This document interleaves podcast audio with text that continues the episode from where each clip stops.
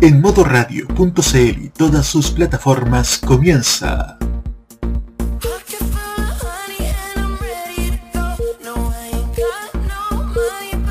Tolerancia Cerdo, un espacio sobre la contingencia, con sus anfitriones, el Cerdito Chuletas, Seba Arce y Nicolás López. Comenzamos con una nueva edición de Tolerancia Cerdo.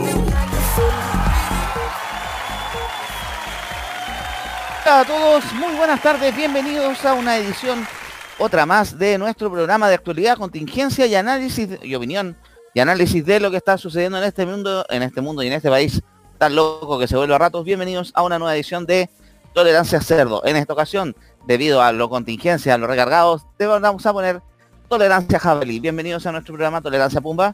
Muy buenas noches, gracias por participar aquí en Tolerancia Cerdo. Modo radio, tengo a un panel, amplio panel aquí a cargo, al que lo voy a presentar de inmediato. Como siempre, desde Viña del Mar, don Nicolás López. Muy buenas noches, ¿cómo está usted? Muy buenas noches, aquí estamos. Creo que tenemos la pauta se hizo con un solo tema que pasó ayer, pero que está intensísimo. Uy, cómo se, se, se reordena el mapa, cómo se reordena el naipe. Y nadie, hasta todavía no sabemos las consecuencias que va a tener el resultado de ayer. Gracias, Nicolás. Vamos entonces a presentar a otro panelista más. Como siempre, eh, hoy día a cargo de las perillas de los controles y también de la música desde la comuna, desde el centro mismo de la noticia, don Roberto Camaño. Muy buenas noches, ¿cómo está? Muy buenas noches, queridos amigos. Bienvenidos a un nuevo capítulo de Tolerancia Cerdo aquí en Nuevo Radio.cl. Oye, un día y ya ha pasado de todo. Oye, yo vengo Oye, con sí. las guitarras afiladas, con las garras también afiladas, así que así que va a ser un muy, muy, muy, muy, muy buen programa. Cabros, vayan a buscar los dulcecitos de la ligua, el tejido, el tecito, porque vamos a pelar de lo lindo. También en esta ocasión, como siempre, ya parte del staff es permanente de este programa, tenemos desde la comuna de Requinoa a don Roque Espinosa. Muy buenas noches. Hakuna Matata. Una forma de ser. Así es. Hakun- Hakuna Matata. Seba. ¿Cómo están? Oyentes de Tolerancia Cerdo. Aquí. Tolerancia Jabalí, mejor dicho. Sí, Porque ya viene Paco el programa. Un puro tema nomás para el día de hoy, pero igual ha pasado muchas cuestiones. Incluso da lujo para analizar al respecto a cómo se van a mover eh, todas las coaliciones a partir de ahora. Así que ¿Cómo se reordena el mapa? Gracias Roque por, por tu presentación. Y también ya es parte también habitual de este espacio. Debutó la semana pasada en la sonda. La semana antes pasada, perdón. Ah, la semana pasada porque el, se me que también tuve un programa intermedio ahí, un especial. Desde la ciudad de, desde la cuarta región, don Matías Ayala. Buenas noches, ¿cómo estás? Hola, hola gente, ¿cómo están? Muchas gracias nuevamente estar aquí presente. en una, un- fue un día muy loco, muy, unos cambios muy, muy, muy fuertes en realidad. Lo único que siempre voy a recordar de todo esto y alguien que en realidad ya se arrepintió y ya lo dijo en los medios, es alguien que me va a quedar en la mente y que lo tengo acá presente. Los nietitos los detestan. Adelante. Otra persona más que hoy día también tuvo que moderar un poco Por el la boca muere el Gracias. Mati. De todas maneras, y presentando también para ir cerrando el panel, veo que ahí está, está medio preocupado, pero le deseamos toda la fuerza y el ánimo desde el Valle del Marga Marga, nada más ni menos que don Jaime Betanzo. ¿Cómo está usted? Ahora sí, hola, buenas noches. Sí, tuve un pequeño, tengo un dramón bastante enorme. Más dramas que la sede de la URI ayer. Solamente diré eso. Uy, uy, que estuvo fuerte eso. Gracias Jaime, entonces vamos, ahí tenemos a nuestro panel completo y nos vamos a abrir con la música de inmediato. Nos vamos con este tema, con esta sugerencia que hice yo y que me, me apañó aquí don Nicolás López, nada más ni menos que Nicolás López hizo debutar a este grupo en modo radio, a, ra- a través de modo italiano, también aquí en Tolerancia Cerdo. Los conocimos y ahora están arrasando a nivel mundial. Estamos con los ganadores de Eurovisión 2021, el grupo italiano Maneskin, que ya presenta, ya está pensando con todo, ahora canciones en inglés. Ahora escuchamos a Wanna Be Your Slave, que es el nuevo single del disco, ¿cómo se llama el disco? Teatro del Odio, ¿no, Nico? Teatro de Ira, volumen 1. Teatro de Ira, sí, volumen 1, que está ya, está disponible en plataforma, Nicolás tuvo, se lo trajo por Amazon, eh, pero el disco ya está disponible y yo lo escuché a través de YouTube Music. Nos vamos a escuchar a estos italianos que están en este minuto arrasando por el mundo y volvemos en unos cuatro minutos más aquí a las ondas de tolerancia cerdo en modo radio, modo radio.cl y en los servicios de streaming y de podcast donde estamos disponibles. Hoy.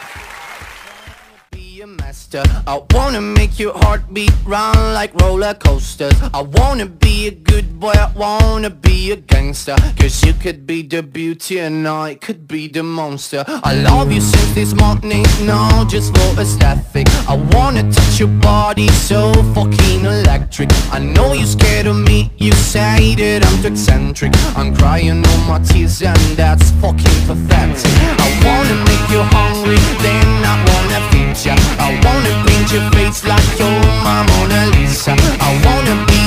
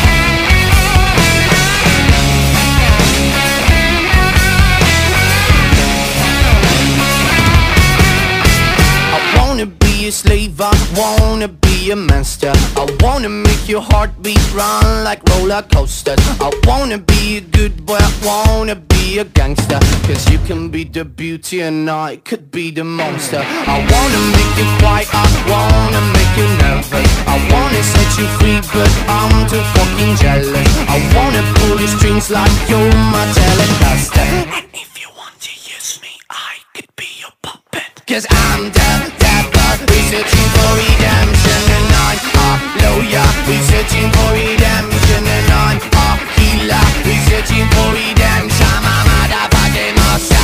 a a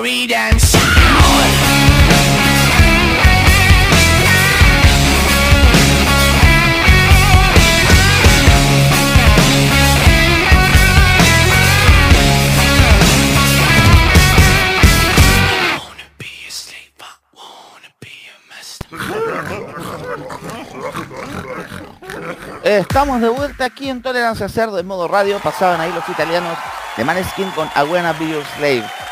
Vamos entonces a hablar del tema del día. Yo creo que estamos todavía recién empezando a digerir lo que sucedió la jornada de ayer. Vamos entonces a recapitular. El fin de semana hablamos, hablamos de esto la semana anterior. El día de ayer se efectuaron las elecciones primarias para definir candidatos presidenciales para la elección final en noviembre próximo. En esta vuelta estaban compitiendo dos grandes pactos. Por una parte, por la izquierda estaba a Prueba Dignidad, esta alianza que formaron el Partido Comunista con los partidos del Frente Amplio para poder llegar a poder presentar en los distintos procesos electorales. Ya llevan varios al hilo con triunfo. Recordemos el batatazo que dieron en la elección de mayo pasado de constituyentes, gobernadores regionales, concejales y alcaldes. Bueno, se presentaron por esta alianza dos candidatos. Por una parte, el alcalde de Recoleta, todavía alcalde de Recoleta, Daniel Jadue, y por otro lado, el diputado por Magallanes, Gabriel Boric. Hubo varias discusiones en el intertanto, hubo un debate, etcétera. Llegó la hora, la verdad, varios apostaban casi un triunfo seguro por parte de, de Jadwe, principalmente por todo el legado que ha tenido su gestión en Recoleta, y además por estar detrás de, él la maquinaria, esa aceitada maquinaria eh, y disciplinada partidista que es el Partido Comunista. Pero resulta que no pasó nada, po. El gran ganador fue Gabriel Boric. Ya a eso de los primeros cómputos, seis y media de la tarde, ya se estaba esbozando algo, pero ya a las ocho y tanto de la noche, el CERVEL definió ya el ganador. Y los resultados con el 99,99% de los votos escrutados, faltan dos mesas todavía por cuadrar, según el sitio de CERVEL, le dan a Gabriel Boric 1.058.027 votos con el 60,43% de los votos contra 692.862 del alcalde de Recoleta con el 39,57%. tenemos candidato por Aprudodignia, es el diputado Gabriel Boric, que ayer estaba muy emocionado. Se están estudiando varias cosas, se, se estudian varias respuestas, varias teorías con respecto al triunfo de Gabriel Boric, pero lo es un hecho que va a ser él, quien por parte de la izquierda va a estar en la papeleta en el mes de noviembre. Que esto abre un nuevo flanco porque no se sabe, primero estaban esperando la democracia cristiana si presentaba ya Ana Proboste o no, dependía del resultado de hoy, de ayer, si postulaba Jadwe por último, les permitía postular por el, o sea, les permitía presentarse con el cartel de que está más al centro, etcétera. Pero está Boric, que Boric está bastante más centrado que Jadwe. Hay varias teorías también con respecto a la derrota de Daniel Jadwe. Principalmente hay varios que están hablando las últimas dos semanas que fueron claves, sobre todo su desempeño en los debates televisivos y a nivel de prensa con la discusión con periodistas, discutiendo con los otros candidatos, etcétera, que es un poco le puede haber pasado a la boleta. Pero no solo eso, no fue la única sorpresa de la noche, sino que también por el lado de Chile Vamos, que era el otro pacto que iba con, presentando cuatro candidatos, iba el alcalde, el ex alcalde ahora de Las Condes, Joaquín Lavín, por la UDI, iba el ex ministro de Hacienda, Ignacio Briones, el ex ministro de Desarrollo Social y expresidente del Banco de Estado, Sebastián Sichel, en forma independiente, y ex diputado y ministro de Defensa, Mario Desbordes. Todos varios apostaban a un triunfo casi seguro de Lavín, pero la gran sorpresa, el gran patata, solo dio Sebastián Sichel, ex militante de la democracia cristiana, ex presidente del Banco, director del Banco Estado, ex vicepresidente de Corfo, ex ministro de Desarrollo Social, ex amigo de Claudio Rego, ex militante de la democracia cristiana, como lo mencionamos, quien obtuvo la no despreciable suma de 659.570 votos, equivalente al 49,08% de los votos. Muy atrás quedó Joaquín Lavín con 420.691 y el 31,3%. Y en el, en el que nosotros bautizamos como el Tomás Jocelyn Challenge, quien quedaba último, hasta último minuto se estuvo definiendo, pero la, lamentablemente Ignacio Briones derrotó a varios de borde en este pequeño desafío, porque mientras el militante de Bópoli tuvo 131.957 votos, equivalente al 9,82% de los votos, Mario Desbordes obtuvo algo así como 300 votos menos, 131.074 con una 9,80. Esto obviamente también reordena el mapa a la derecha, porque por primera vez, después de mucho, no vamos a tener un militante de partido postulando por el, el actual pacto de gobierno, y también abre una caja de Pandora porque no sabemos cómo van a reaccionar los partidos o cómo va a ser el peso de los partidos para guardarse en esta campaña. Ya anoche lo primero que hicieron Joaquín Lavín, Mario Desbordes y Ignacio Briones fue ir a saludar a Sebastián Siche y apoyarlo en esta nueva etapa de la campaña que aparece ahora. Muchos hablan de que Sebastián Sichel eh, es un candidato que no tenía mucho sustento, en los debates no se supo que supiera, no se vio que supiera mucho, y se acusa un poco que el candidato de los poderes económicos de la derecha, porque están detrás de él, eh, Santa Cruz, está Jorge Rasuris, y hablan también de militantes históricos de cómo Andrés Alamán y Chadwick que estuvieron programáticamente detrás de su campaña. Obviamente también, como les decía, habla una caja Pandora porque no sabemos cuál va a ser el apoyo real de la derecha. Y esto también le da un poco de pie primero, que no es un candidato que no está tan identificado con los partidos de derecha, además de sido ex militante ese, que puede capturar a esa parte más conservadora de la democracia cristiana que ya se había ido del partido, como gente que estuvo detrás de él, de Progresismo con Progreso, como Mariana Elwin, como Celia Alvear, y también eh, le abre un poco el flanco a la derecha más extrema, José Antonio Cas ya anunció que se presenta de candidato, porque podría capturar un poco estos votos que de gente que no estuvo segura de votar ni por los tres candidatos de partidos ni por Sebastián Sichel, porque no le perdonan a Sebastián Sichel ni su pasado concertacionista, ni que tampoco no sea militante de partido, porque además también salió negando un poco la dictadura y esas cosas. Se abre un panorama muy extraño. Hoy día ya estamos viendo algunos, algunos, algunos reservos y algunas consecuencias de esta elección. La primera es que ya hoy día hubo un gran apoyo de parte de los militantes del PS y del PPD un espaldarazo a Paula Narváez. Y Paula Narváez hoy día salió exigiéndole a la democracia cristiana que se defina si va a presentar a Yasna Probosto o no y cuándo van a definir el mecanismo para determinar el candidato oficial de unidad constituyente. Tienen hasta agosto para inscribir este candidato. El problema es que Yasna Proboste tampoco quiere anunciar nada hasta que sea la cuenta pública del Senado, que es este jueves. Vamos ahí poder, por tener noticias. Bueno, también está Carlos Maldonado y en la banca, que viene esperando desde el día que estuvo votado solo en el CERVEL, el día que iban a firmar las primarias pero vamos a ver qué pasa por ese lado. Por otro lado, tenemos también por la izquierda, que eh, hoy día el alcalde de Valparaíso, Jorge Charp, anunció una candidatura presidencial. Al parecer iría apuntalado por los, autos, la autodenominada lista del pueblo, que ustedes saben que fue una de las grandes sorpresas de la elección del convencional constituyente y que también ha sido una de las problemáticas de la convención constituyente estos últimos días, porque han tenido alguna reacción un poquito trancando la pelota, eh, algunos problemas, algunas discusiones que han caído con otros candidatos, con otros miembros de la del proceso para redactar la nueva constitución que ya está en curso. Vamos a ver qué pasa con eso también. Vamos a ver primero si se presenta al final un candidato de unidad constituyente o se pliegan a la candidatura de Gabriel Boric. Es un libro abierto. Quiero escuchar sus comentarios. Así que por favor, adelante. Primero que pidió la palabra, don Matías. Adelante. Muchas gracias, Sebastián. Y bueno, es un nuevo capítulo, yo diría así, es un nuevo capítulo. Primero, es una elección en que hubo mucho, mucha votación en comparación a otras elecciones de lo que es primarias. Es un La primaria golpe- más votada. Exacto, es la primaria más votada. es un golpe para, el- lo- para el- la derecha clásica.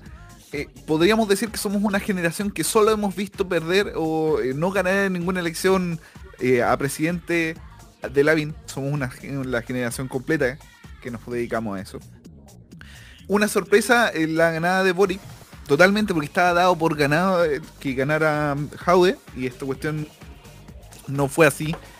Y completamente sorpresivo, yo diría, aunque con lo del última, la última semana era casi daba por hecho que iba a perder Howard. En realidad, no. Los únicos que seguían eran los nietitos de Howard, los únicos que seguían ahí dando boche. los mismos nietitos que estuvieron ahí en presentes en la en la en la en el lugar de En la pelea, la discusión. Sí. Entre paréntesis, Mati, no, también va- vamos a mencionar un detalle. Sí, La gran duda que queda el rol de las encuestas, sí. porque ninguna también. encuesta básicamente le achuntó al resultado, salvo que ahora la Academ, después de la guerra somos todos generales, la Academ publicó el día de ayer la encuesta que es la encuesta prohibida que se llama porque ellos habían hecho una encuesta de las primarias, pero que por temas legales no se pueden publicar encuestas 14, 15 días antes de una elección. Por ende ellos no le hicieron pública, pero la encuesta se hizo la semana pasada y sí estaba dando por ganadores a Jado y Boris. Perdón, a Boris y a Sichel. Me parece raro porque después de la guerra somos todos generales la Academ Exacto. lleva el, ex- eh, lleva el encuesta y encuesta y encuesta que no la ha chuntado una. Con la constituyente no la chuntó, con el plebiscito no la chuntó, con las presidenciales anteriores no la chuntó con los porcentajes. Así que no sé, yo creo que ya la academia hay que, hace rato hay que dejar de usarla como instru- instrumento de algo. Es un instrumento político, pero cada vez ya perdió más legitimidad. Eh, Sigue Matías o no sé si... Sí, un- lo último. ya. Y más Por que todo, eh, yo creo que nos vamos a estar frente a una nueva generación en política. Y eso es lo que- importante. Da lo mismo que, porque son izquierda-derecha, efectivamente, pero estamos yendo ya a una izquierda, una derecha más de centro. Yo encuentro que no sea tan, no es tan malo esto que está sucediendo, don Sebastián. Gracias Matías. Adelante había pedido la palabra don Roque Espinosa, por favor. Mira, eh, yo estaba viendo por ahí algunas notas eh, post o sea, la resaca electoral Q se llama. Algunas notas que de prensa. eh, y muchos, y de hecho se está hablando mucho de la operación política que hubo en la moneda para que Joaquín Lavín perdiera. Una operación que habría sido maquinada por el mismo presidente de la República, más el ex ministro de Interior Andrés Chadwick, junto con el actual ministro de Relaciones Exteriores Andrés Alamant. El justificativo radica en que el candidato que mejor se perfilaba en una situación tan desesperada que tiene la alianza era Sebastián Sichel. Porque no era conveniente que un candidato que fuera un camaleón político, como se le calificaba a Lavín, de esos cambios de que soy socialdemócrata para pasar a ser un extremo conservador en Esa su- adaptación del discurso de la BID los últimos años. Uy. Exactamente. Muchos, en, eh, muchos de los analistas en la moneda lo vieron como derrota segura para la elección pro- proveniente, la elección siguiente de noviembre. Entonces se habla mucho de una operación política contra Lavín, producto de que Sichel podía captar el voto del centro político. Vamos a ver si es que eso es así. Hoy día nuevamente bienvenidos en su, en su- tratando de morir en la suya. Nuevamente se trajo a Sichel para hacerlo llorar en cámara. No, basta. Basta, basta, basta, basta, basta, de basta de candidatos patéticos y llorones. Es lo único que ha vendido como experiencia su historia. Exacto. Su historia es como su único argumento de, de, de campaña, parece que su historia contada como teleserie, como la capítulo La Rosa Guadalupe, sí, po. Exactamente. Todo O la le historia duele. de la Virgen Morena como eh, en el forma en la versión en la versión Telemundo. De Telemundo, sí. Y por el otro lado, eh, ahora bien, eh, si algo que tienen en común Jado y Lavín es que, la, como lo dije, nunca antes en una elección la campaña había pesado tanto. Los errores de campaña por el lado de Hadwe está sus constantes salidas de libreto, su, su temperamento que a veces lo traicionaba, etcétera. También, eh, y en el caso de Lavín, este, este giro ultra conservador que dio de la mano de un pésimo de un pésimo jefe de campaña como lo es Ernesto Silva, un, un individuo que demuestra que como diputado fue mediocre y como hombre analista político lo sigue siendo aún más. Plata perdida para mandar al extranjero, weón. O sea, es pura, es recurso perdido ese individuo. Y fíjate, oye, estuve viendo, y fíjate que el coordinador programático era Cristian Varela, weón. ¡Cristian Varela! El mismo de Chile Films y Colo Colo. Exacto, sí. El papá de Tanza Varela. No, ya, ahí no, Sí. no tengo, ahí no tengo Sí, sí, eh, creo que sí. Pero el tema acá es que con eh, era lógico la- era lógico esta derrota por todos los errores que cometieron. Los errores cometidos. Más allá que pudiera haber una operación política a favor de Sichel y en contra de Lavín, eh, la cuestión acá es que los errores de campaña nunca antes habían sido objeto para, para una derrota de esa manera. Lo de Boric, uno puede decir, es mérito propio, claro está. Muchos estaban buscando, muchos de estos, eh, muchos de los que buscan en- encontrar cinco, seis o siete patas al gato, estaban buscando como razones el temor al comunismo, etcétera. Y hoy día estaba viendo el matinal y, yo pienso que eso es absurdo. Yo pienso que un candidato gana por méritos propios. Entonces la cuestión acá es que eh, hay un mérito propio en la campaña de Boris, fue muy positiva, la más positiva de todas, después de toda la de toda la de toda la bosta que vimos en eh, la bosta electoral que vimos en la última semana en la franja. Y con respecto a la CADEM, me quiero me quiero dedicar a un lado. A ver, siempre he dicho que CADEM como casa encuestadora es una entidad peligrosa. Porque se dedica a modificar a crear expectativas falsas en la ciudadanía. Entonces la cuestión acá es que hoy día, incluso ayer cuando vi los trending topics de la Academ, eh, nos dimos cuenta cuán peligrosa es la en- esta encuesta, esta casa encuestadora, y cuán chanta es Roberto Isixson. Entonces tú te das cuenta de que Roberto Is- Isixson, que quería ser el nuevo Roberto Méndez de las encuestas políticas, ustedes saben, el, el ex jefe de Adimar, que tuvo que vender su casa encuestadora a GFK, a, G- a GFK, Y además Eh, se bajó definitivamente el negocio de la encuesta política. Exactamente, que se bajó. Además que la encuesta política esa era, era más que nada un capricho Roberto Méndez, le gustaba hacer encuesta política, pero que tenía, obviamente que la estructura de eh, la estructura estadística era mucho mejor elaborada. Aquí tenemos a un tipo que es un chanta de marca mayor, eh, Roberto Isixson. Incluso le encuentro un tipo peligroso, porque es un individuo que se atreve a modificar las expectativas de la ciudadanía tomando encuestas a 700 personas. Entonces ese individuo es un riesgo para la es un riesgo para el análisis político. Simplemente eso. Ya ya como lo disculpen que cite a- al señor eh, al señor bicicleta, me refiero a Bianchi. eh, ya dejen de darle tribuna a. Ya simplemente esto ya no da no da para más. Cadem ya tiene que ser dejar de ser la encuesta referente eh, dentro de la política. Con eso cierro. Dale, Roque, entre paréntesis. Creo que en el comunicado Jorge Charp habló de las movimentalidades. Chicos, palabra, tarea para casa, niños, búsquela en el diccionario. A ver, porque estoy viendo los memes de los movimentarios de los Simpsons. No sé si tendrá que ver con eso. Eh, ¿Qué más había pedido la palabra después de Roque, don Nicolás? Adelante. La verdad, nunca había escuchado esa palabra. En todos los años de vida que tengo, que tampoco son muchos, pero nunca había No, apare- escuchado. no aparece la palabra en el diccionario. o sea, Gracias, me tincaba otro patinada de, de Charp. De Baby Charp. Ya, adelante, Nico, sigue.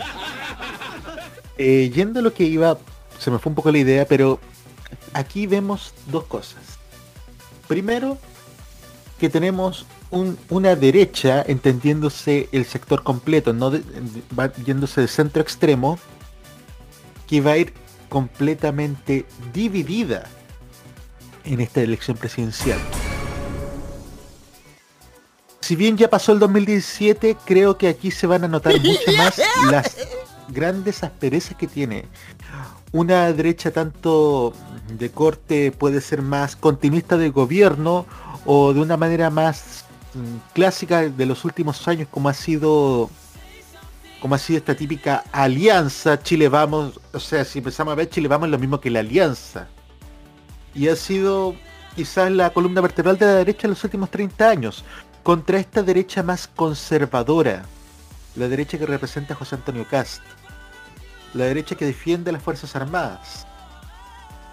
Vemos que ahora se nota mucho más la diferencia entre ambos y la verdad es que aquí también se nota porque el mismo José Antonio Cast ha sido bastante crítico con los procesos electorales que se han llevado este último tiempo.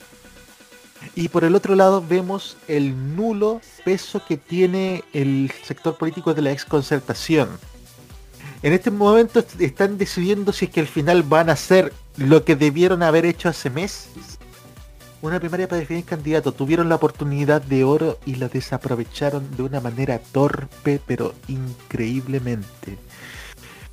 Y la verdad es una desgracia, porque Yanna Proboste, en caso de finalmente decidirse para lanzar una candidatura, estaría llegando tarde. Estaría llegando tarde una fiesta que está terminando.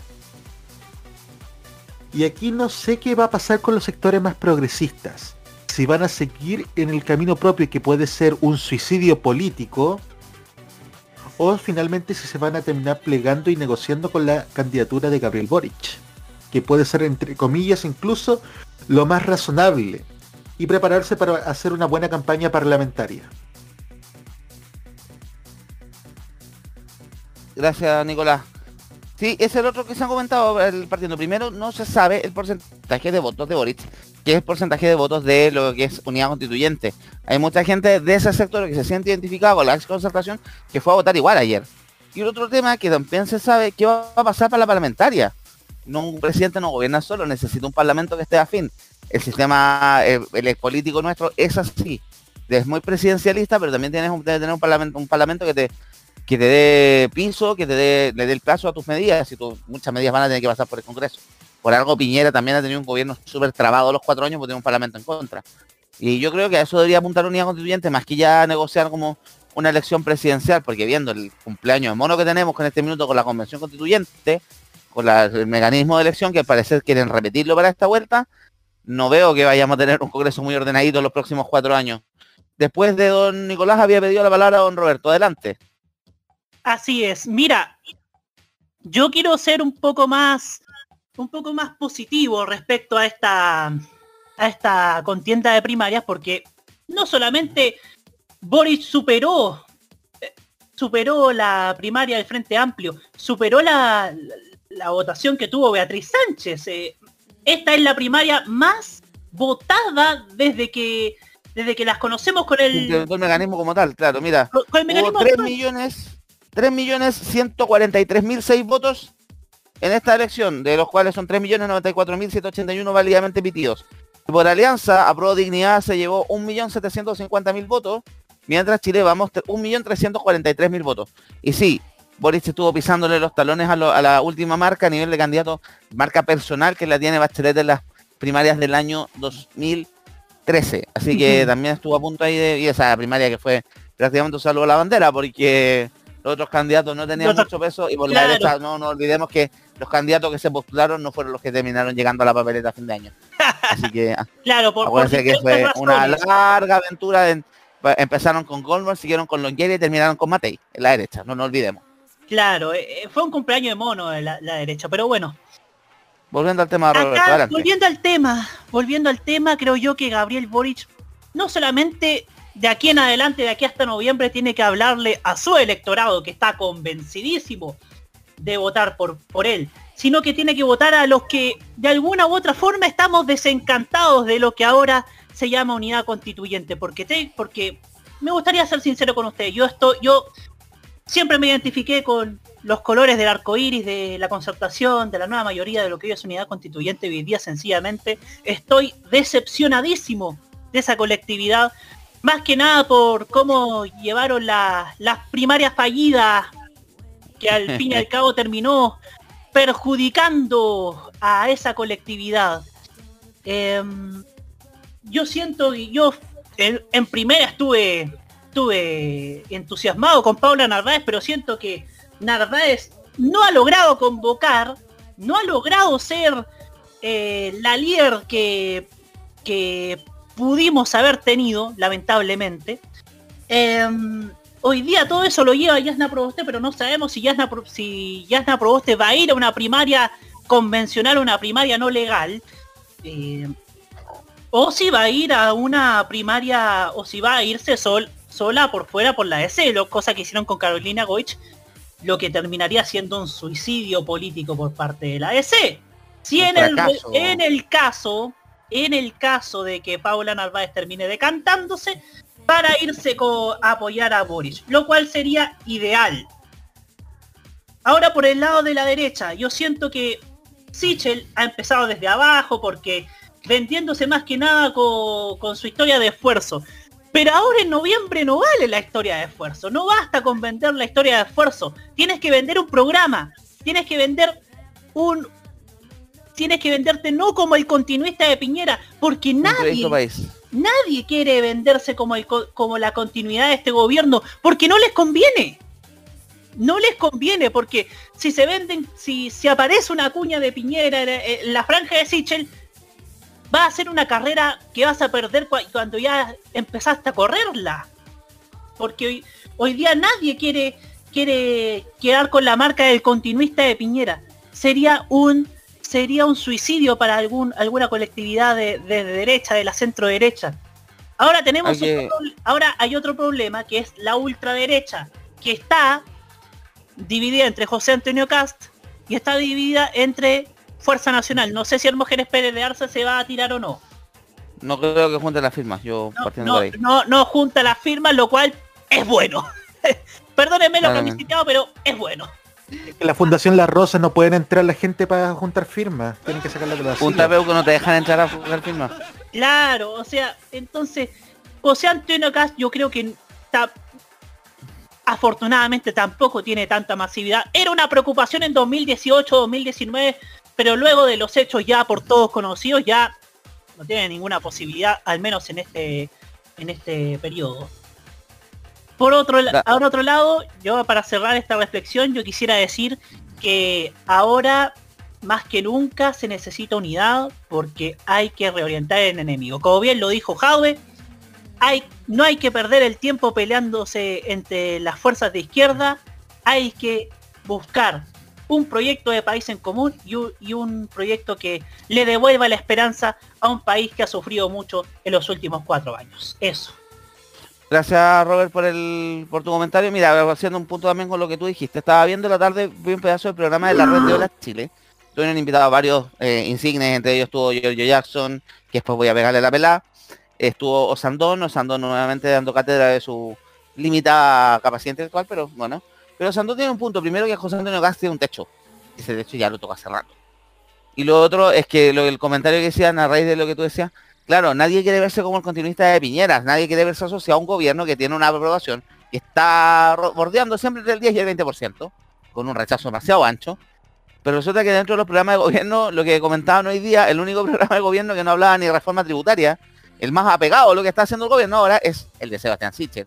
Por algo, incluso una de- denuncia de interferencia habla de varios de los que pusimos el candidato, el candidato caballo Troya, porque varios los nombres que están detrás de la candidatura de Sichel, estamos hablando que son nombres bien, bien complejos, están hablando de Diego Chalper, de eh, eh, Marcela Cubillo, el, también está Andrés Alamán, eh, Chadwick, Lau Roulette, los empresarios Santa Cruz y Rasuri, son gente que claramente no quieren que nada cambie. Pero claro, le está funcionando el, la figura esta, el caballo Troya, este candidato construido, inventado un poco, que también con este con de vender su historia, de la de, le alimenta uno de los discursos que la derecha lleva décadas tratando de vender y que en Chile cada vez se ha ido cayendo más, que el de la meritocracia.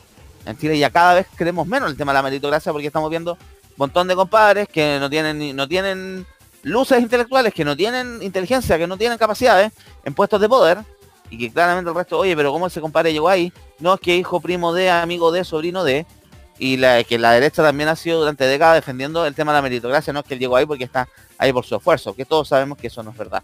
Gracias Roberto por tu opinión, también estaba en la fila don Jaime Betanzo, adelante por favor. Ya, Seba, a ver. Em, esto yo lo saqué en resultado, esto yo lo saqué ya limpio anoche, ya terminada la votación. compartí en varias de las redes sociales antes de que se me perdiera el maldito teléfono. Eh, ¿Qué me pasa a mí con Chile Vamos? Chile Vamos e incluso eh, no llegó al piso histórico del año, del año 2017. Llegó al millón cuatrocientos mil votantes. De que si es una situación crítica dentro del pacto. Con toda la parafernalia, con todo el aparato publicitario logró ganar. Pero logró ganar a un Lavín que tenía un aparato publicitario muy malo y que señaló a dos personas, especialmente Roque Espinosa anoche. Son Ernesto Silva y Gonzalo Müller, sí, el, el esposo de la Pepa Hoffman. Eh, ellos son los responsables de este discurso duro y que eh, provocó rechazo por parte de la gente que votó por Lavín. Obviamente ante un mensaje más templado, más relajado como el de Sichel, era obvio que preferían votar por Sichel. Además que Sichel no fue abocado, no prefirió referirse a la imagen de ser presidente de Banco Estado y ministro de Desarrollo Social durante la segunda administración de Sebastián Piñera. Eh, Brio- eh, Briones fue una verdadera excepción porque así como negó el 10% tampoco llegó al 10%. Desbordes es lo que yo conversé el pasado día viernes con ustedes. Sí. Desbordes pagó un gran precio. Es el de haber pactado con la concertación, con el Frente Amplio, con el Partido Comunista. El Tratado de Paz, el Acuerdo por la Paz, terminó en la votación de la constituyente y el plebiscito.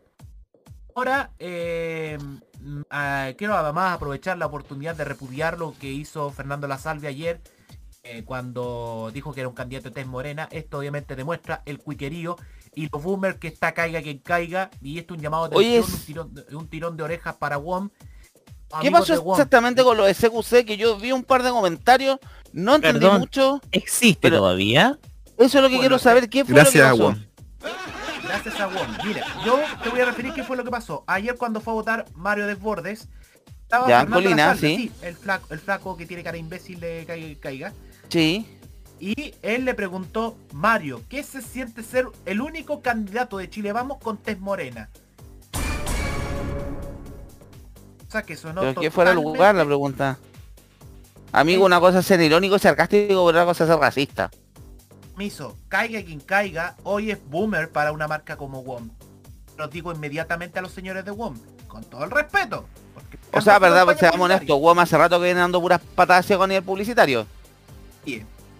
Ustedes quieren mantenerse millennials dentro de su línea publicitaria, quieren de financiar algo tan boomer como caiga quien caiga. Y además, algo que ha sido condescendiente con Ricardo Lago, con Michelle Bachelet y con Sebastián Piñera. Así como ha sido condescendiente en Argentina con De la Rúa, con los Kirchner y con Mauricio Macri, por parte de Mario Bergolini. Oye, pero Pero- se usó una marca que está en Argentina, está muerta.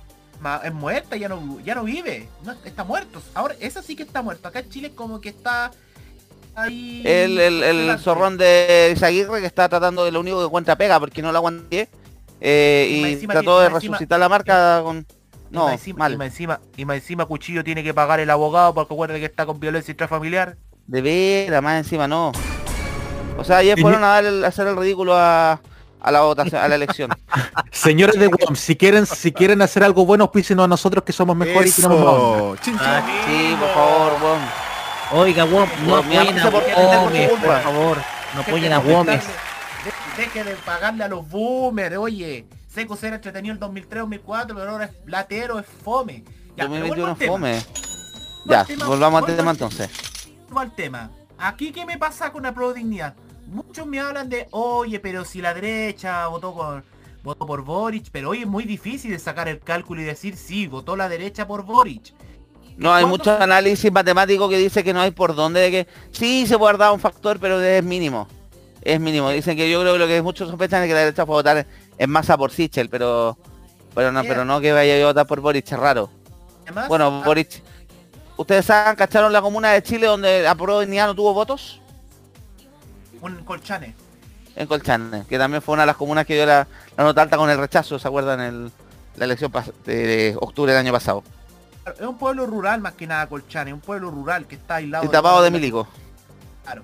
Pero vuelvo yo quiero volver al tema de la. Hoy día es muy difícil sacar el cálculo. En noviembre y diciembre vamos a ver si, vamos a ver si lo que di- han dicho de los votos de derecha es cierto, porque eso, eso es el palo, esos son dar, dar palos de ciego ante una inminente realidad. Si ganó Boric fue por un tema primero que todo, de solidez ante los temas que tocaron en los debates, tanto de la red como de Chilevisión y la Datel.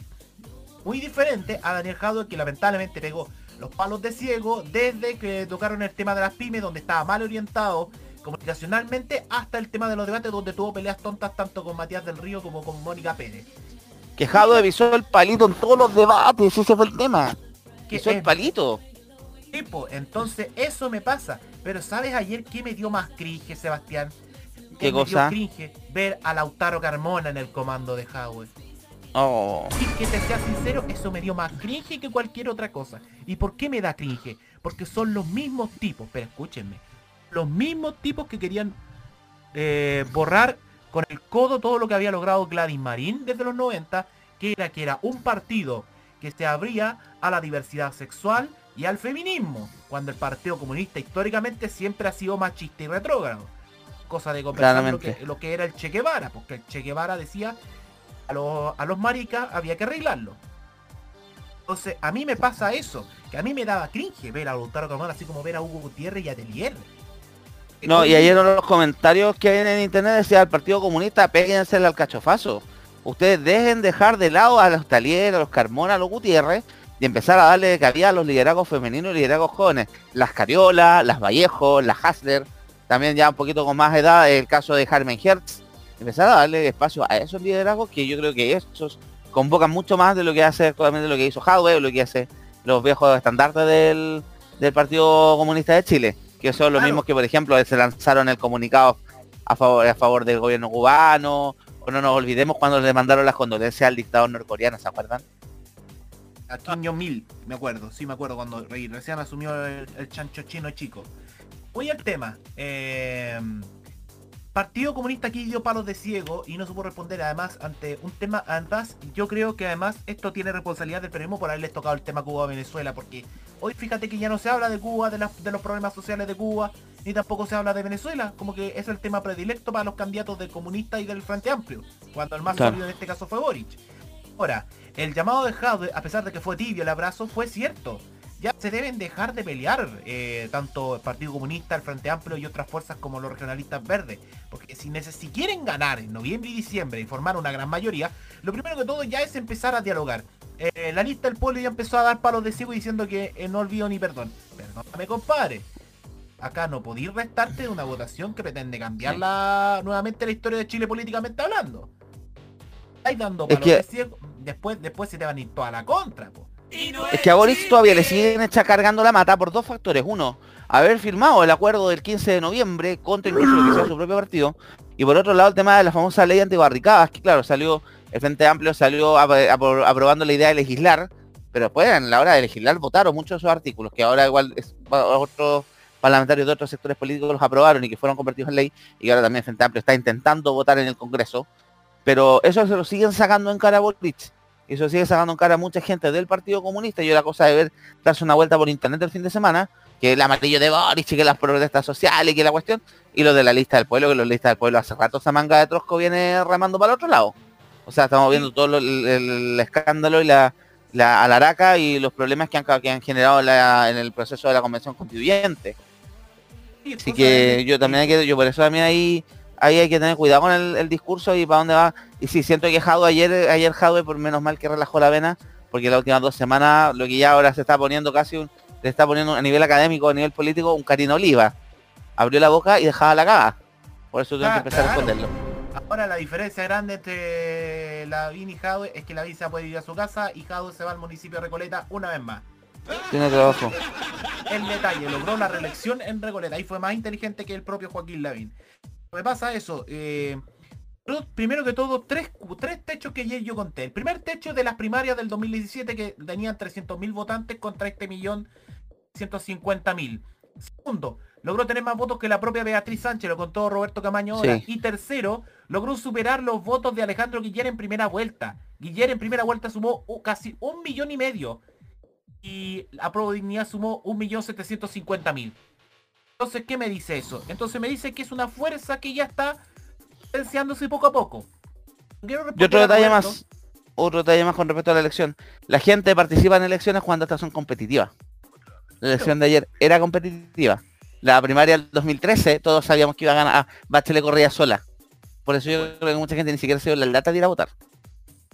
un Y puro ya para detalle. cerrar el tema, eh, es que Ya. como Roberto decía que el- si la, la posibilidad de que el Partido Socialista se una, aquí va a tener que transar sus banderas el Partido Socialista. Acá van a tener que dejar el libre mercado, van a tener que dejar de avalar el modelo económico.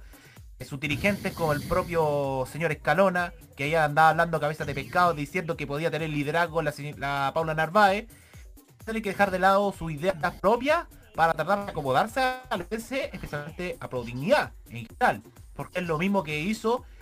Yo les quiero recordar un tema más histórico hacia los señores Partido Socialista si no están escuchando. Quiero recordar que un dirigente histórico comunista español, el señor Santiago Garrillo, el año 76, dijo, renunciamos a República para poder tener la legalidad del Partido Comunista. Y nuestra bandera roja es la bandera de la patria actual. Eso cierro el tema.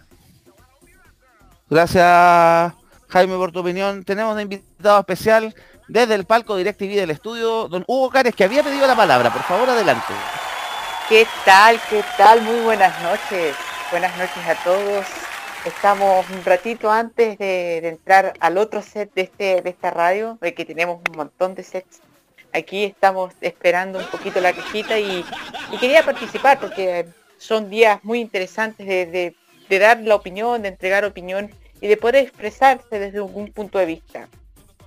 Hay algo que no se ha tocado mucho y yo creo que es muy importante para entender lo que fueron las elecciones de ayer y que es el voto generacional.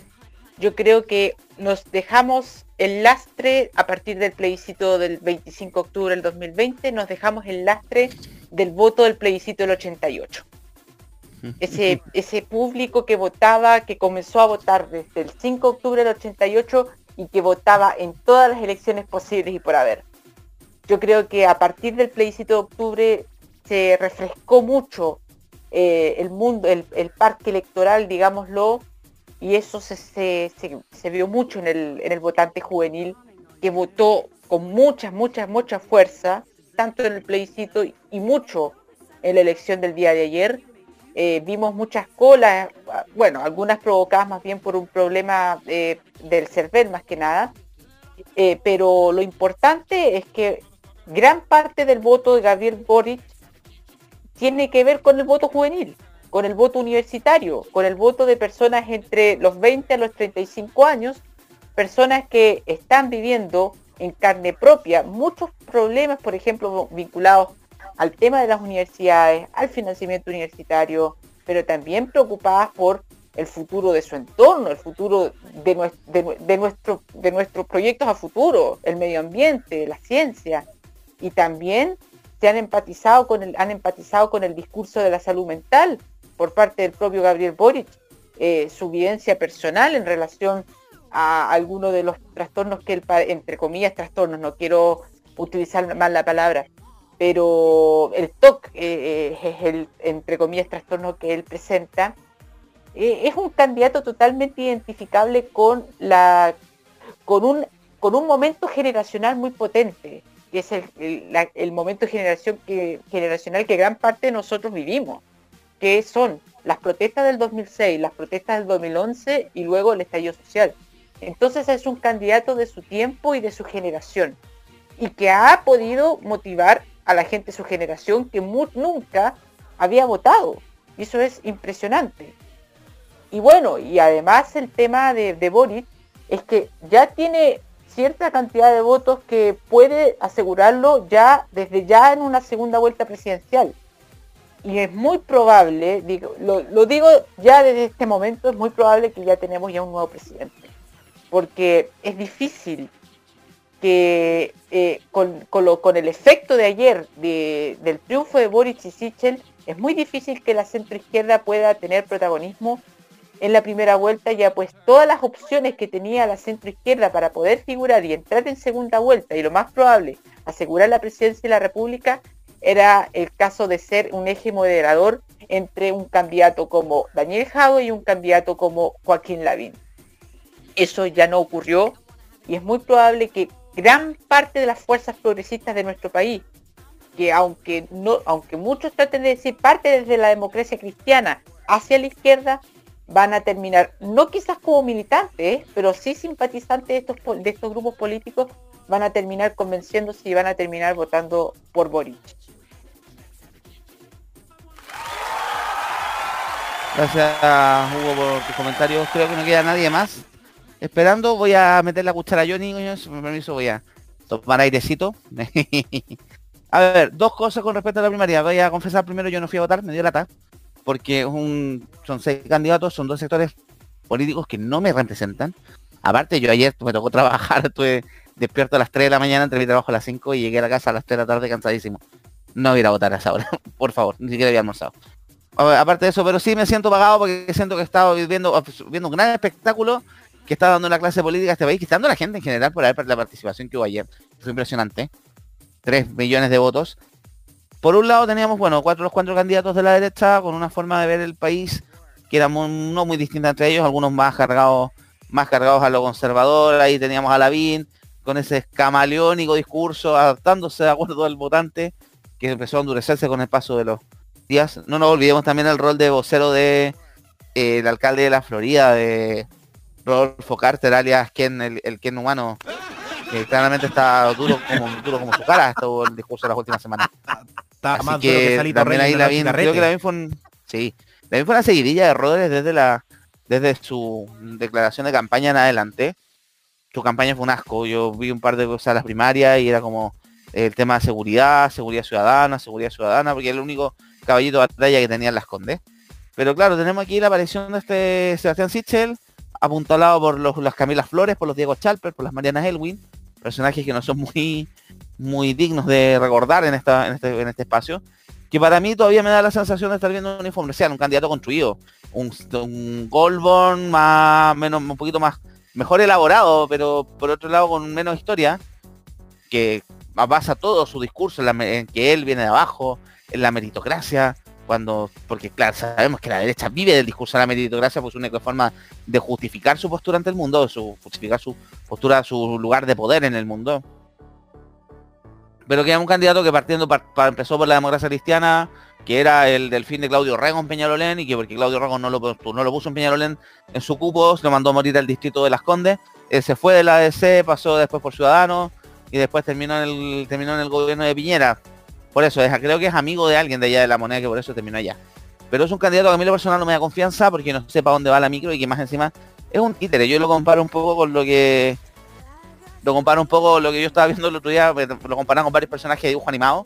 Yo lo comparado un poco con el tío Stan de Gravity Falls cuando se presentaba candidato, porque lo controlaban con una corbata para evitar que hablara cabeza de pescado. Pues parece un poco lo mismo que Marte con la misma barba crecida tres días. Parece un poco Sichel eso una persona que fue presidente del Banco de Estado que no tuvo nada recordable del Banco de Estado. No sabía que tenía que la Pintana había sucursal desde el año 93. Que el único cambio fue cambiarle el nombre de los Estados, una cosa súper innecesaria. Pero que está ahí, que bueno, ahora ganó y vamos a ver cómo la derecha se tiene que cuadrar detrás de él por una persona que sin militancia política, sin historia dentro del conglomerado, a la UDI le debe doler en el alma, que por nuevo, nuevamente no sea un candidato de ellos el que vaya a postular por la moneda. También tenemos ahí las candidaturas de Briones y de Desborde, que Desborde le tocó pagar el noviciado por haber sido el único cuerdo o el único eh, que tuvo la decencia de negociar y de tratar de arreglar la situación, que dio un diagnóstico menos claro de la situación país. Que la derecha más elitista, más conservadora, más de patrón de fondo, todavía no son capaces de asumir. Y claro, eso le pasó a la boleta, porque Renovación Nacional ganó Chaguán, apoyado por los RN, que tienen esta visión más de patrón de fondo, que un poco lo que refleja lo que pasó con Carlos Larraín, que fue presidente del partido la visión de Carlos Larraín un poco en, RN. Bueno, la candidatura de, de, Briones que todos nos reímos de Javier Parada y su performance la semana pasada, sobre todo en, el, la Plaza Pedro Valdivia, que terminó muy hiperventilada. Y su candidatura que también fue un chiste. más encima que Briones eran muchas ideas que hoy suenan súper lindas, pero tú fuiste ministro de Hacienda no las hiciste porque estás planteando la obra. Y por otro lado tenemos en la Pro teníamos dos candidaturas, que era la de Daniel Jadwe, alcalde de Recoleta, que todos sabemos el currículum de Daniel Jadwe como alcalde, sabemos los méritos, todas las obras que se han creado en Recoleta, la farmacia popular, la inmobiliaria, la óptica, etcétera, pero que llegaba llegaba con un programa bastante denso y que no fue capaz de explicar. Habían cosas que se entendía el concepto, o sea, todos estamos de acuerdo que le es necesaria una ley de medios, porque tenemos una concentración de mercado muy grande y súper sesgada de los medios de comunicación, pero creemos que la forma que la estaban atacando no era la más óptima y tampoco fueron capaces de explicarlo bien. Y por otro lado también teníamos eh, otras ideas que la práctica no fueron bien escritas, tenía todavía, Jadwe es, eh, eh, es una persona que es sociólogo, es arquitecto, conoce mucho, pero todavía tiene muchas cosas arraigadas con la con el viejo comunismo. Por algo también el anticomunismo fue un factor en esta, esta elección, a pesar de que hubo cosas que a Jadwe no le hicieron daño como todos pensaban que le haría, como lo comentamos incluso en el capítulo anterior, el numerito del anuario. Todo el show que se pegó el audio, o sea, querían llamarlo al Congreso a dar explicaciones por un anuario que se le escribió sus compañeros hace 30 años atrás en el, en el liceo alemán. Salió súper airoso de eso, pero claramente fueron los errores de él lo que lo terminaron condenando. Y por otro tenemos un Gabriel Boric de este Frente Amplio que por fin se está consolidando después de tener una, ya haber tenido una aventura presidencial en 2017 con el experimento de Beatriz Sánchez, de un rendimiento exitoso en las últimas elecciones, lograron poner a muchos alcaldes, lograr muchas alcaldías emblemáticas que estaban en manos de la derecha, lograr recuperarle a ellos y darle un giro. O sea, ahora estamos todos comentando lo que está pasando en Maipú, lo que está pasando también en Viña del Mar, que son las candidaturas, lo que está pasando en Estación Central, también en las candidaturas donde se han encontrado cosas extrañas de los alcaldes de derecha que salieron. Pero Gabriel Boric, claro, que era un discurso, fue un discurso mucho más centrado, mucho más sensato. Por Boric se tocaba pagar el noviciado. Ha sido una persona bastante madura dentro de su coalición. Pero lo que yo en lo personal, yo por un tema de principios, yo no voto por dirigentes estudiantiles, porque bueno, aquí Eduardo, o sea, perdón, Hugo lo habló súper bien con respecto al tema de las movilizaciones. A mí me tocó bancarme las movilizaciones estudiantiles del 2006 en la Chile y nunca había escuchado tanta cabeza pescado junta en mi vida y tenéis que recordar, esa forma de hacer política no me trae buena espina. El 2011 fue peor, a mí me tocaron trabajando en la calle y también, ¿no? cero empatía, cero eh, solidaridad, me tocó comerme todas las protestas, yo por eso, por principio, yo no voto por dirigentes estudiantiles.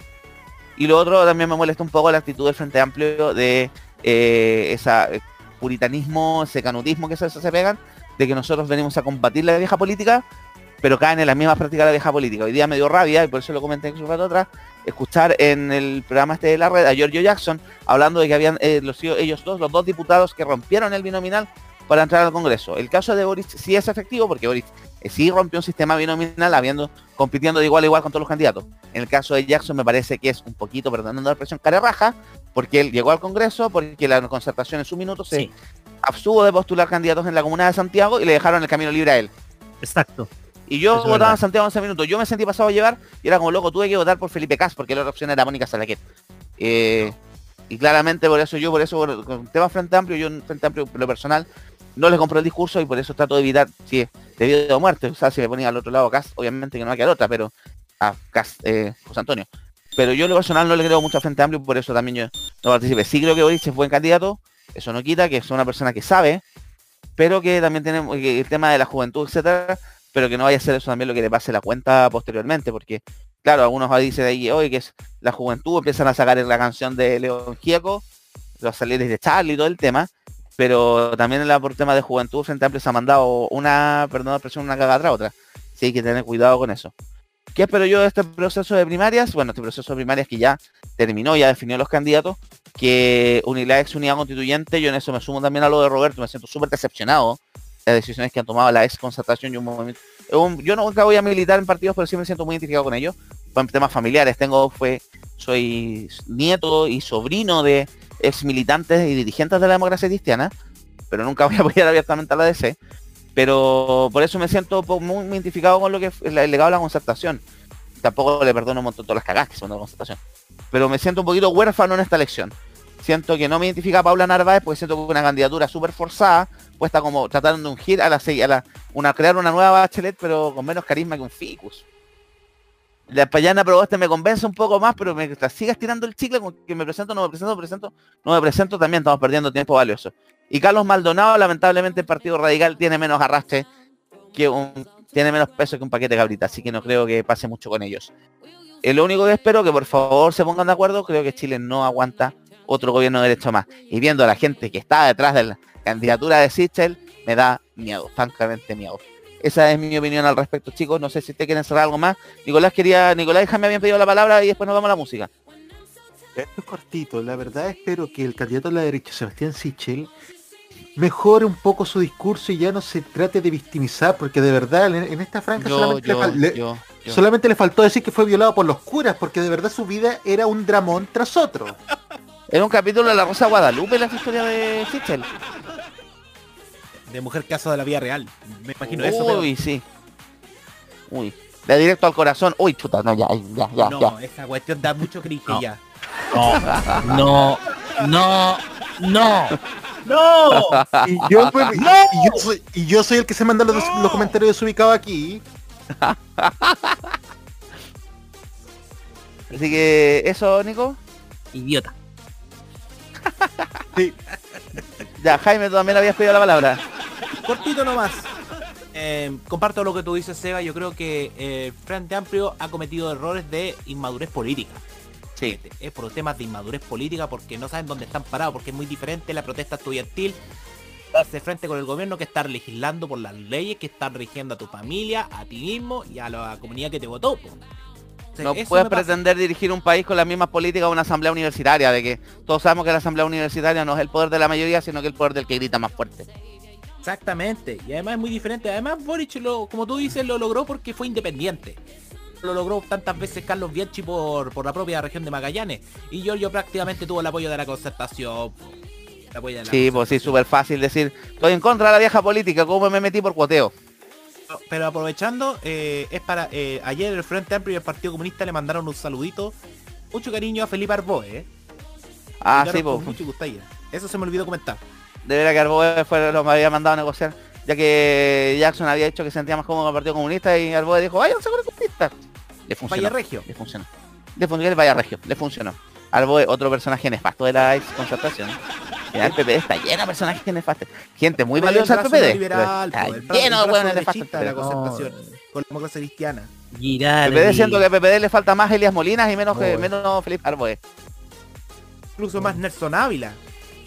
Nelson bueno, Ávila era el último pasado del Partido Radical, ¿o ¿no? Sí, po. Y se fue el PPD desencantado, po. por lo mismo. Tipo partido instrumental. Así que, el- para la- platita por debajo, PPD. Ustedes vieron la mezcolanza que hay ahí. Uh, Bueno, si que te sorprende si está Francisco Vidal, un que salió del Partido Nacional en la década de los 70, po. Fue milico. Es que- Bueno, y ahí hay un tema, ahí hay un tema. eh, el PPD ¿Les se cuento creó. de Vidal? Bueno, estuvo en la bri- fue miembro de la brigada Rolando Matu, una brigada de choque de la derecha, la ultraderecha. No, eh, Vidal. Vidal, uno lee la historia de Vidal y uno por un lado también lo entiende, pero da risa, da risa el- ese, gi- ese giro de pensamiento de Francisco Vidal es cuático. Ujú. Oye, a- antes de cerrar yo quiere- quería decir un pequeño tema. El PPD era un partido para oponerse a Pinochet. Que no caiga, que, que la oposición no caiga en la misma cosa actual, no caiga en eso de ser un partido, un bloque de oposición al actual gobierno. Tienen que proponer algo más allá de eso. Sí, sí. Esperemos que por lo menos se peguen el cachofazo con esto y que empiecen a tomar las decisiones como responden. Nos vamos a la música. Hoy salió, me gustó este bloque, salió larguísimo, fluido y bien ordenadito. Nos vamos a la música entonces. Voy a presentar, me voy a dar un lujo, guru. Vamos a presentar a Nicola Roberts. ¿Quién es ella? Integrante del grupo británico Girls Aloud, que se disolvió en el año 2011, hicieron después un revival por un disco para conmemorar los 10 años de, los 10 años de lanzamiento del primer disco. Pero ella el año 2011 también tuvo una aventura solista. Un disco que se llama Cinderella's Eyes que tiene un par de canciones que sonaron en Inglaterra. No le fue muy bien, pero que tienen un sonido muy especial. El single promocional, que fue Beat on, Beat on My Heart, está producido por Diplo, el mismo de Major Lazer y que está detrás de muchos hits, que ahora está Funaki. Pero nos vamos a escuchar otro tema de este disco que se llama Yo Yo. Ojalá que les guste, volvemos unos cuatro minutos más. Para ir cerrando vamos a hablar un poco también de cosas que han pasado estos días. Estamos ahora en fase 3, por fin. Eh, también al tema de lo que está pasando en la constituyente, Lisa Loncón, que pidió protección policial, y las peleas que ha tenido también con Tere Marinovich y otras joyas del proceso ahí en que está llevándose a cabo en el Congreso Nacional. Volvemos con la música en cuatro minutos más, aquí en tu radio, en, modo- radio en tolerancia cerdo, modo radio.cl y en todas las plataformas donde nos quieran escuchar.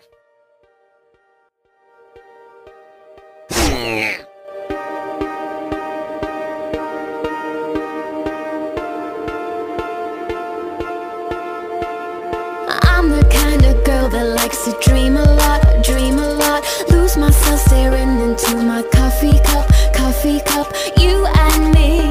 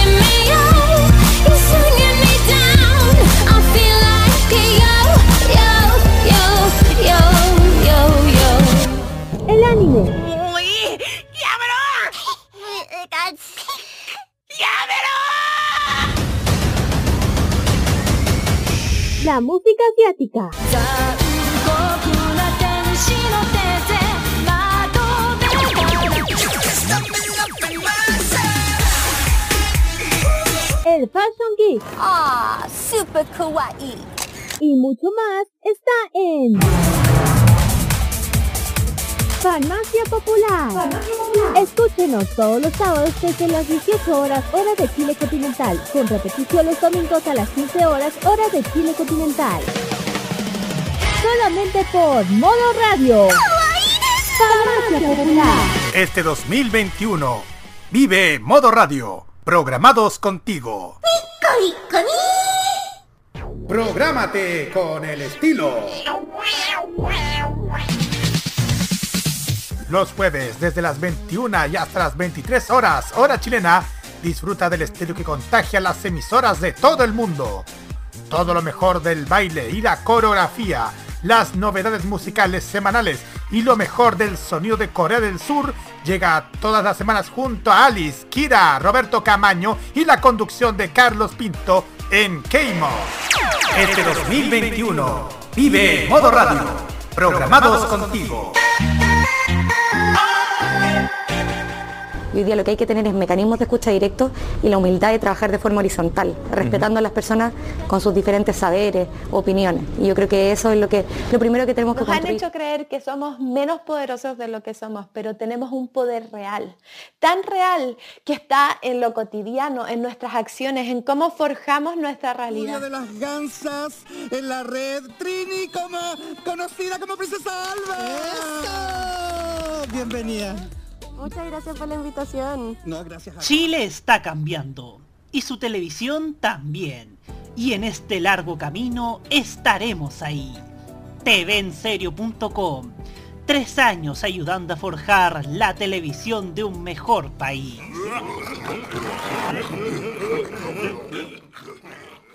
Gracias por mantenerse al aire aquí en modo radio. Estamos escuchando a Nicolás Roberts con Yoyo.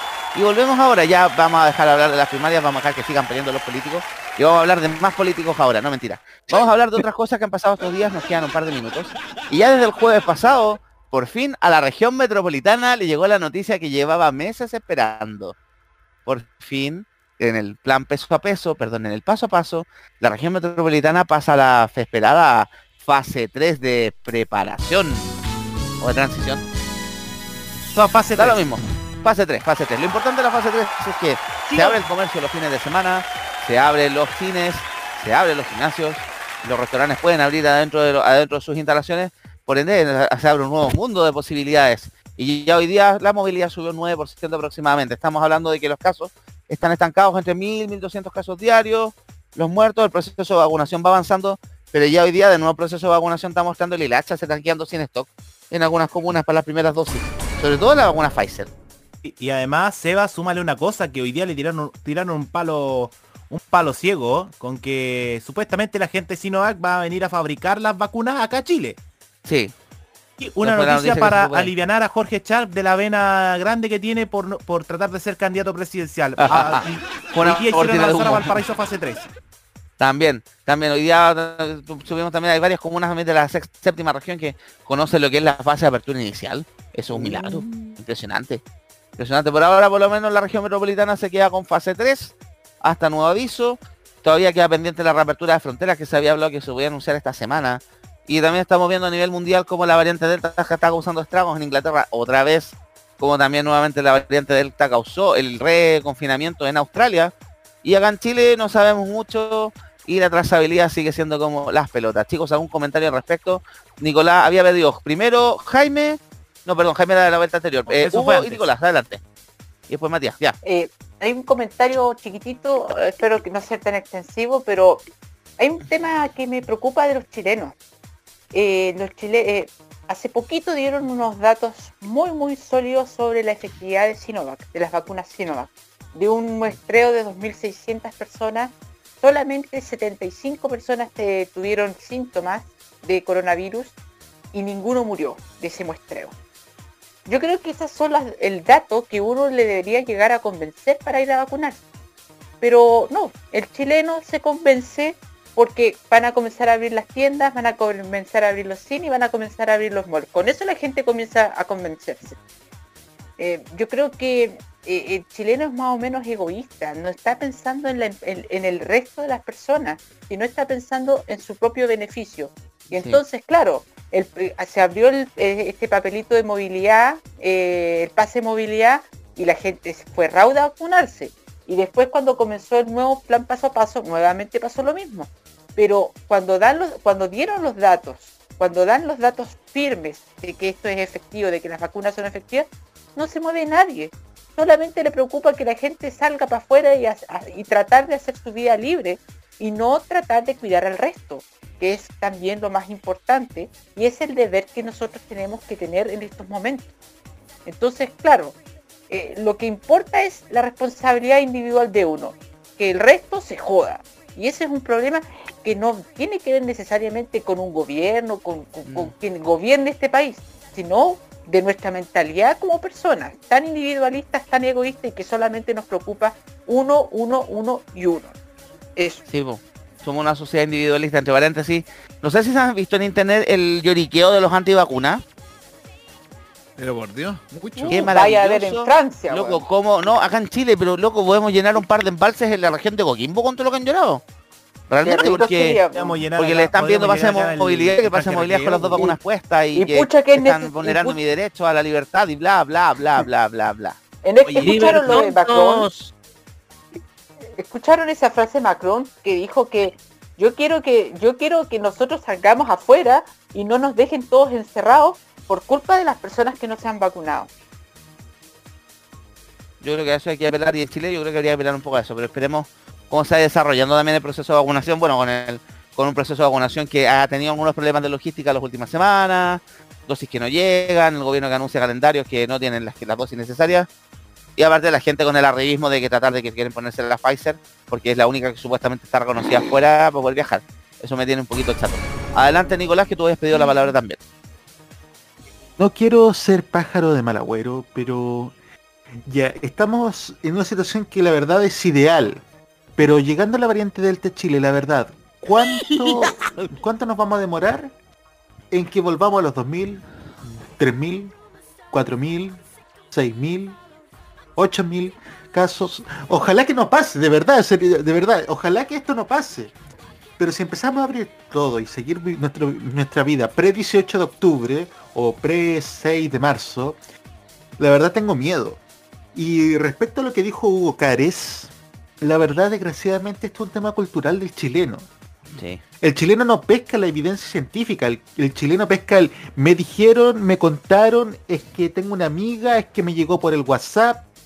Desgraciadamente unos amigos de, mi pa- de mis padres falleció, un amigo de, mi pa- de mis padres falleció la semana pasada porque porque no se vacunó y la hija de él antivacunas. Oh.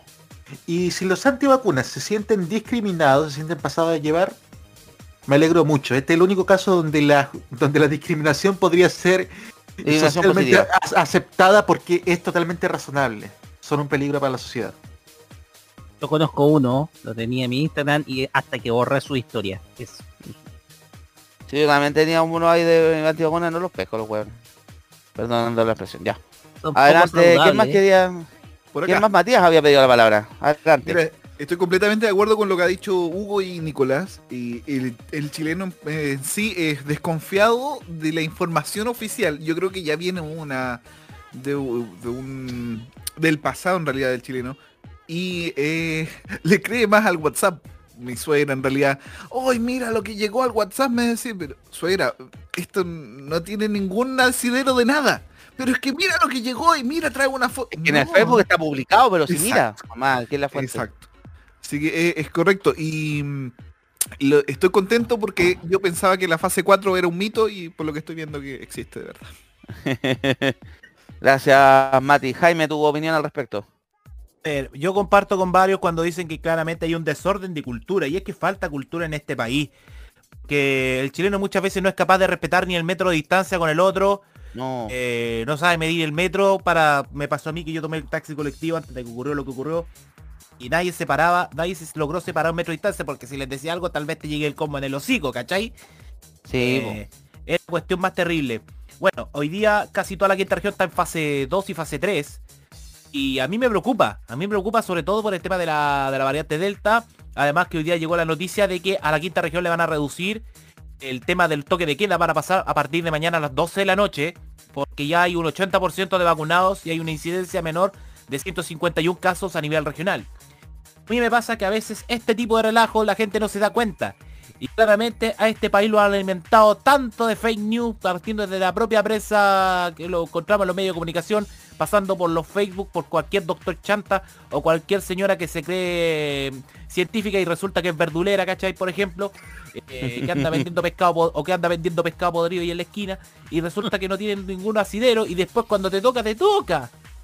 Lamentablemente a mi familia le tocó el tema del COVID. Afortunadamente se salvaron, ¿por qué? Porque se vacunaron. Incluso con la más, que la que pone más en duda, la Sinovac. Claro, andan todos lloriqueando porque quieren la fase, ay, quiero la Pfizer, quiero la Pfizer. Pero después que te aplicaron las primera o segunda dosis de Pfizer, que llegáis con el doble el cañazo, como le pasó a alguien, entonces es terrible, po. ¿Cachai? Por algo, porque después, primero lloran porque quieren la Pfizer y después andan lloriqueando que la Pfizer les pegó fuerte. O sea, no lo entiendo, viejo. No lo entiendo. Este país es medio hipo- hipócrita. Totalmente, totalmente. Bueno, hay varios que están... La crisis, ustedes saben lo que estábamos hablando, tema, ustedes saben, la persona que estaba siendo investigada por la por ponerse la tercera dosis de la Pfizer era supuestamente que quería viajar al extranjero. Pero, porque claro, a nivel internacional está reconocida la Pfizer, la AstraZeneca, pero así no, por ser de fabricación china, y China donde no es, donde nació este tema del coronavirus, ha sido puesta en, en duda. Por eso mismo los estudios que se han hecho en Chile, se han hecho en Brasil, en otros países, han sido súper valiosos para saber la efectividad real de la vacuna, que todavía, como es un tema que está en desarrollo como una vacuna nueva, todavía nadie sabe los alcances, la- lo que pueden ser los efectos secundarios, el nivel de efectividad real, más encima con, una con un virus que está mutando, que están saliendo variantes que vamos a pronto llenar el alfabeto griego de variantes. Eh, hay que empezar a hacer el estudio para ver si cada vacuna es efectiva. También hay algunas de las vacunas gringas, las vacunas europeas que con la variante Delta cero no funcionan. Así que hay que estar atento. Nico, tú estás preguntando cuánto quedan, mira la hora nomás, po. Así que eso. Eh, Hugo, esto querías decir, un, habías pedido la palabra contigo. Hay que, eh, mire, por primera vez tenemos que sentir envidia incluso de los países más desarrollados del mundo. Un país como Australia está totalmente preocupado por el tema de la, gente delta, porque la cantidad de vacunación que hay en Australia es mínima. O sea, prácticamente un 10% de personas vacunadas con las dos dosis. Porque Entonces, en un Australia, como controlaron el virus temprano, no se preocuparon de la vacuna.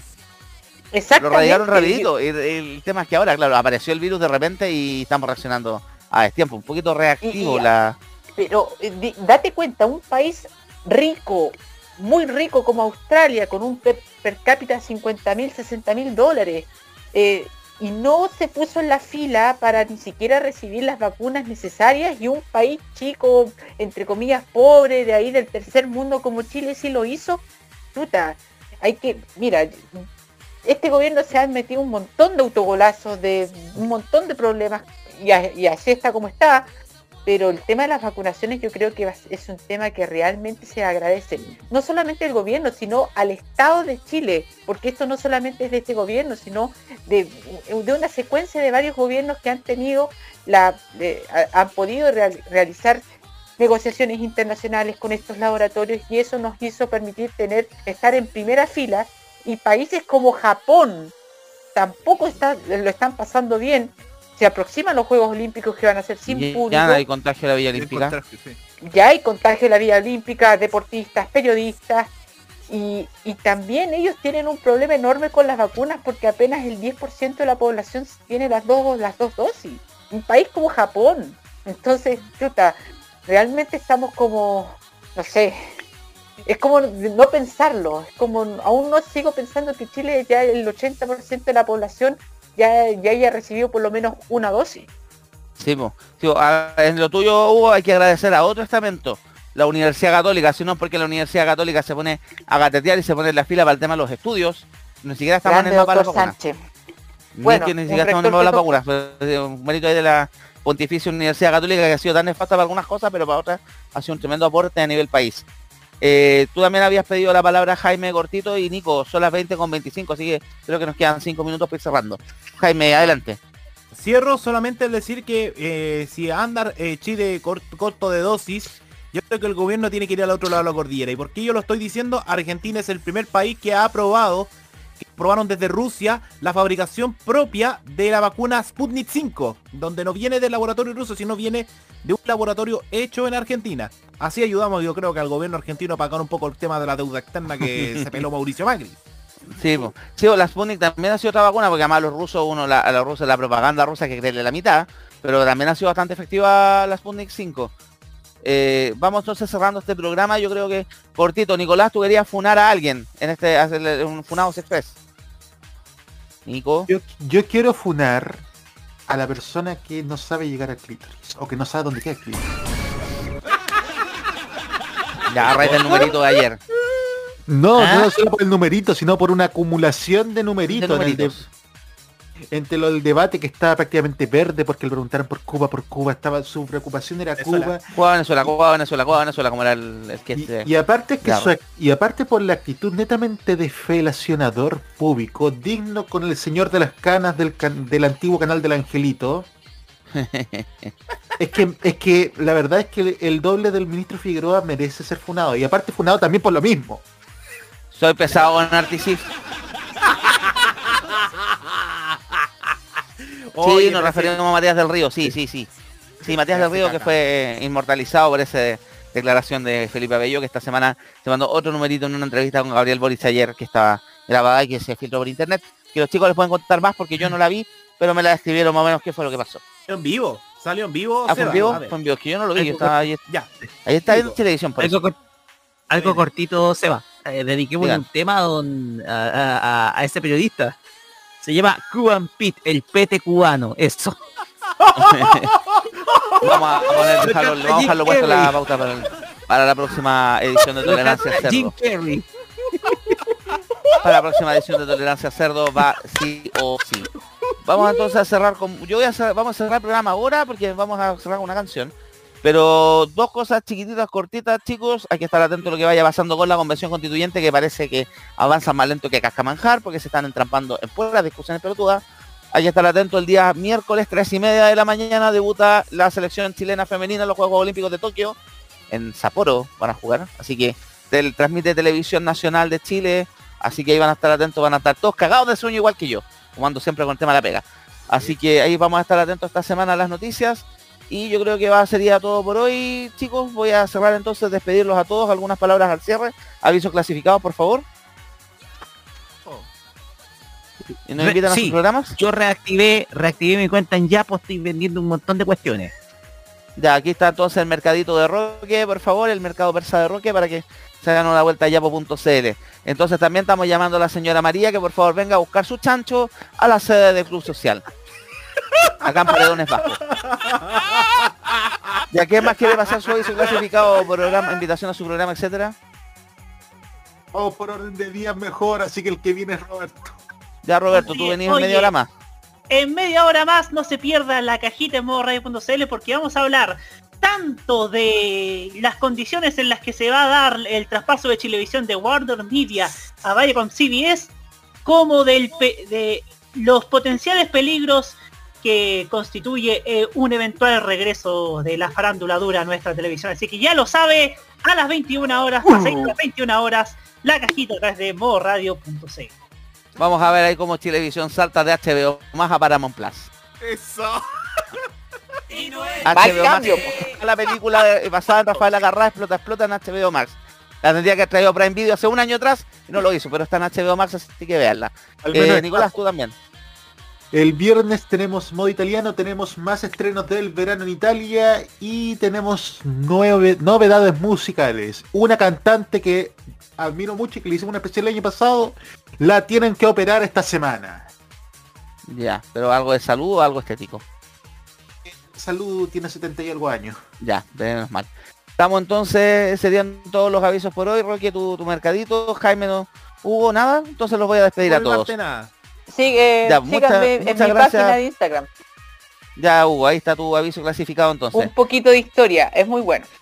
Ya, pues ahí lo vamos a estar dando una, dando una vuelta. También si visiten arroba cerditos chuletas en Instagram, que está hace todo rato también se acuerda de subir fotos. Entonces los voy a despedir a todos, voy a nombrarlos rápidamente para darle paso a la música.